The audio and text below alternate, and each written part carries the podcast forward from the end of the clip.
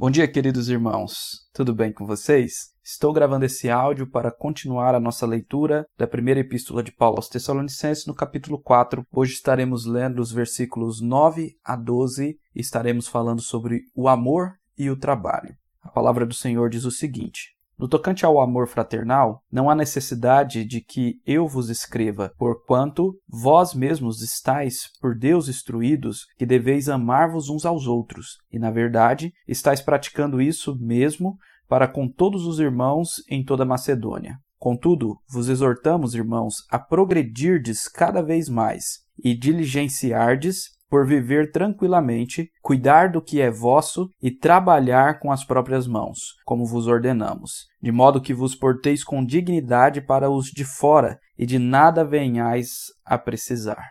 Amém.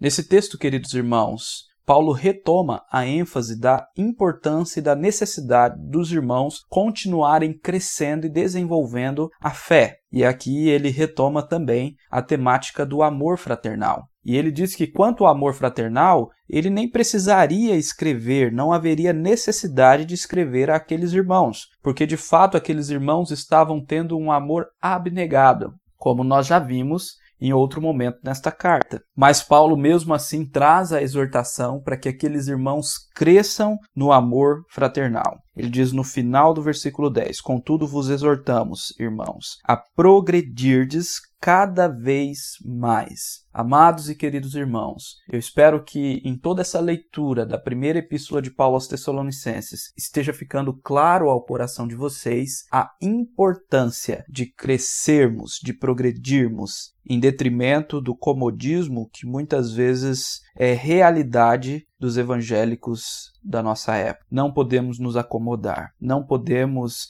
aceitar uma vida cristã medíocre. Precisamos continuar progredindo em todos os aspectos, na santidade, como Paulo disse antes, no capítulo 4, e também no amor. Agora, nos versículos 11 e 12, Paulo parece mudar de assunto aqui, mas eu gostaria de mostrar aos irmãos que está tudo relacionado com a prática do amor. No versículo 11, Paulo está dizendo aos irmãos para eles se esforçarem por terem uma vida tranquila. E esta vida tranquila está no cuidar dos seus próprios negócios e trabalhar com as próprias mãos, para que eles se portem com dignidade para com os de fora e nada precisem deles.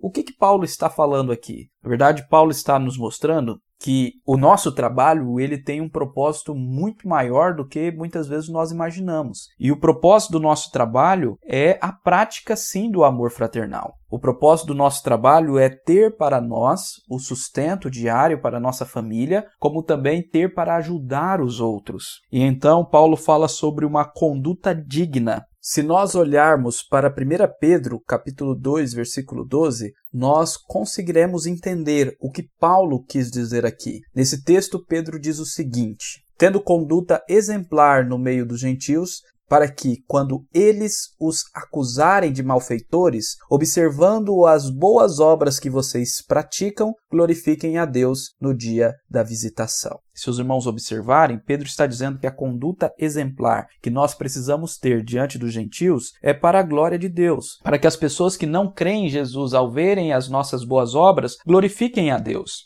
Este é o ensino do nosso Senhor Jesus Cristo em Mateus capítulo 5, quando ele diz: Assim brilha a vossa luz diante dos homens, para que vejam as suas obras e glorifiquem o Pai que está nos céus. Então, quando nós buscamos ter o nosso trabalho, os nossos próprios negócios e buscamos ter uma vida tranquila, portando com dignidade, não dependendo de ninguém, isso é motivo de glória ao nosso Deus. Ainda mais quando nós, tendo o recurso do nosso trabalho, ajudamos os outros com amor. O amor nas escrituras sagradas tem tudo a ver com o ajudar o outro, com a caridade, com as boas obras que fazemos em prol do outro. John Piper, no seu livro Coronavírus e Cristo, traz o exemplo da igreja primitiva, um exemplo que é bastante interessante para nós. Ele diz que a igreja primitiva, nos primeiros séculos, tinha um princípio verdadeiramente revolucionário, que era o amor e a caridade cristã, que deveria se estender além dos dos limites da família e até da fé para todos os necessitados. Então ele conta a história quando o Império Romano foi atacado por duas grandes pragas, em 165 e 251 depois de Cristo. E a igreja então se tornou um instrumento do Senhor para ajudar os necessitados. Naquela época, o Império Romano não tinha fundamento cultural ou religioso para misericórdia e justiça. Não havia uma crença de que os deuses se importavam com os assuntos humanos, e a misericórdia para os romanos era vista como um defeito de caráter e a pena como uma emoção patológica, porque a misericórdia envolvia fornecer ajuda e alívio merecido, que era contrário à justiça, a justiça romana. Portanto, enquanto um terço do império estava morrendo, os médicos fugiam para suas terras rurais, os sacerdotes abandonavam os templos, mas os cristãos buscavam ajudar. E isso foi de grande testemunho para a glória